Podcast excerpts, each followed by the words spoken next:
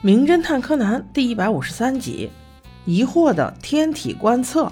据说最近有漂亮的流星，原子这个有钱人家的大小姐就坐不住了。她幻想着向流星许愿，保佑自己能交个美男子一般的男朋友。带着这样的想法，去租了一件超级昂贵的望远镜。但是独自享受有点太孤单，所以自然要叫上小兰。那小兰肯定又不忘带上柯南。所以他们一行三人就一同来到了星美山的观测点。这里不但看星星的条件好，住宿条件也是不错的，吸引了很多天文爱好者。你瞧，这时三位帅气的小哥哥正在和这两位美女搭讪呢。他们分别叫江田、浩一和广志，都还是大学生。其中的浩一好像还上过电视，小有名气呢，一下子就被园子给认出来了。这时，广志小哥哥也插话说：“两位漂亮的小姐，如果你们晚上十一点半到十二点之间往南方去看，说不定可以看到人造卫星哦。”小兰和原子听到这话，都做出了一副不可置信的样子，以此来表示感谢。浩一就问他说：“广志，你啥时候也会钓女孩子啦？”广志倒是很坦然：“哎呀，没有啦，说事实而已。走了走了，我们还有事儿呢。”于是哥们两个勾肩搭背的走了。原子此时神秘兮兮地凑在小兰的耳边说：“哎，小兰，这三个你喜欢哪一个呀？”小兰却白他一眼：“哎，拜托，你是来看星星的还是看人的呀？”哎，原子到现在还不知道吗？小兰只粉心一个啊！就这样，他们紧盯着望远镜，一直撑到了十一点五十，把原子的脖子都给累僵了。结果啥也没看见。此时，广志赶来说：“两位美女看到人造卫星了吗？”美女们还没回答。一直陪着他们的江田反倒说话了：“哎，广志，你不是这会儿还要拍摄任务吗？怎么能过来呢？”广志轻松说道：“哎，没事儿，我把摄影机摆到那儿了，设置好它就自己可以拍。”柯南突然灵光一现说：“哦，哥哥，这个我知道，这种方法拍摄下来的星星就可以像线一样。”广志非常高兴地夸赞了小柯南：“哇，这个你都知道呀，小朋友。”柯南就真的像小孩一样，嘿嘿嘿的傻笑。小兰此时问道。那刚才的浩一哥哥呢？他怎么没过来？广志解释说道：“他用的方法不一样，他要从十二点还要拍到凌晨三点呢。”就这样，四五个人不停轮换着观测天空。时间来到了十二点十分，此时广志小哥哥正在观测，突然间他啊了一声，其他三人也同时惊呼了起来，因为大家同时看到了远处的观测塔上有一个黑影掉了下来。广志小哥哥因为是用望远镜看的。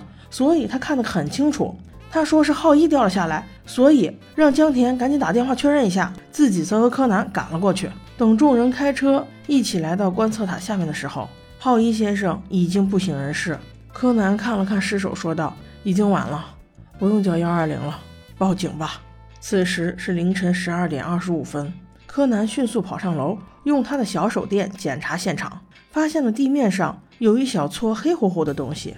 不远处的栏杆上也有锈迹铁皮掉落的痕迹，不知道是新的还是原来老的。又过了一两分钟，众人也赶到了楼顶。广志看着两台一模一样的相机说：“唉，这两台相机，一个是我的，一个是浩一的，都终止在十二点三十分吧。这也算是浩一拍的最后一张照片了。”就这样，大家等到两点，警察才来。经过一番现场勘查之后，警官收集到一些线索。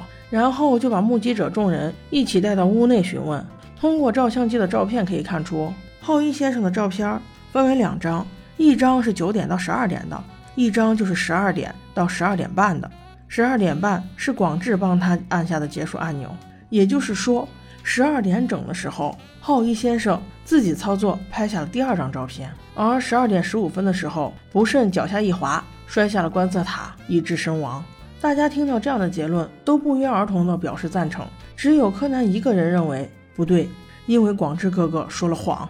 他明明看到死者是从一边摔下来的，但是广志非要说他是从中间摔下来的，所以应该有问题。于是柯南带着这样的疑问去找了江田哥哥。他问浩一和广志之间有没有矛盾。江田倒没有多想，因为这会儿毕竟浩一已经出了意外，于是就对柯南说。嗯，他俩生前倒没有太大的矛盾，只不过浩一得的那个奖其实是他俩一块做的。不知道他俩是怎么商量的，最后只写了浩一的名字。不过现在说这些也没有用了，毕竟他已经死了嘛。柯南听了，只是道了声谢，于是又陷入了沉思。他以自己扣子丢了为借口，又让大家带他回去命案现场仔细查找，就这样真的让他发现了端倪。于是他又赶回到警官那里。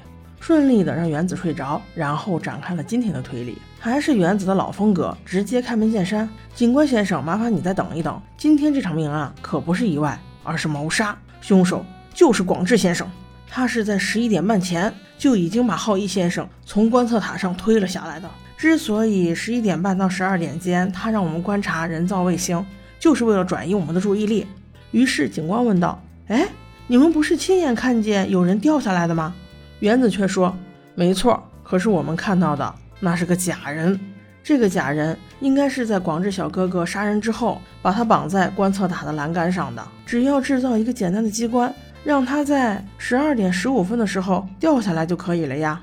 这样他就有明显的不在场证明了。”此时，广志终于开口了：“哈哈，原子，按你这么说，那你们可看到假人了？”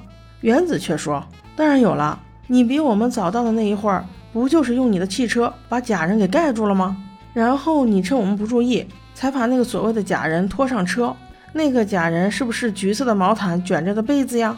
广志小哥哥连忙解释：“我车里是有橘色的毛毯和被褥，没错。可是那是因为观测塔实在是太冷了，那是我们的日常被褥呀。”原子立刻转了苗头问道：“那请问你，广志先生，为什么你第一个到达现场？”却最后一个走到浩一先生的尸体前呢？面对这么尖锐的问题，广志不答，反而问道：“我说原子小姐，你想想看嘛，浩一照的那两张照片，十二点的时候可是要人工操作一回的呀，这就说明那个时候他还活着呢。”此时正好一个小警员走了进来，他对警官说道：“警官你好，这是您需要的照片，我已经洗好了。”那个警官满脸的莫名其妙啊，只听原子却说。警察大哥，这个是我拜托小警员去洗的，证据就在这里。大家仔细观察这两张照片，同样都是经过三个小时曝光，但是其中一张有流星，而另一张没有。广志立刻就问道：“这跟我有什么关系啊？”原子直插重点：“因为这就是你伪造的呀！你在上一个有同样奇观的时候就已经拍下了今天的照片，这也可以解释你为什么一定要用和浩一一样的相机。”因为你已经预谋已久，要把他害死，而有流星的那一张才是今天拍摄出来的。你真是百密一疏啊！流星在今天也没有帮你忙啊！你还有什么话说？为什么同样的相机，一个有流星，一个没有流星呢？此时的广志已经无言以对，他跪在地面上，沮丧地问道：“原子，你是什么时候开始怀疑我的？”原子说道：“那就早了，就在你让大家叫警察，而不是让叫救护车的时候。”广田此时露出了释然的笑容。你这个女孩子真是太可怕了。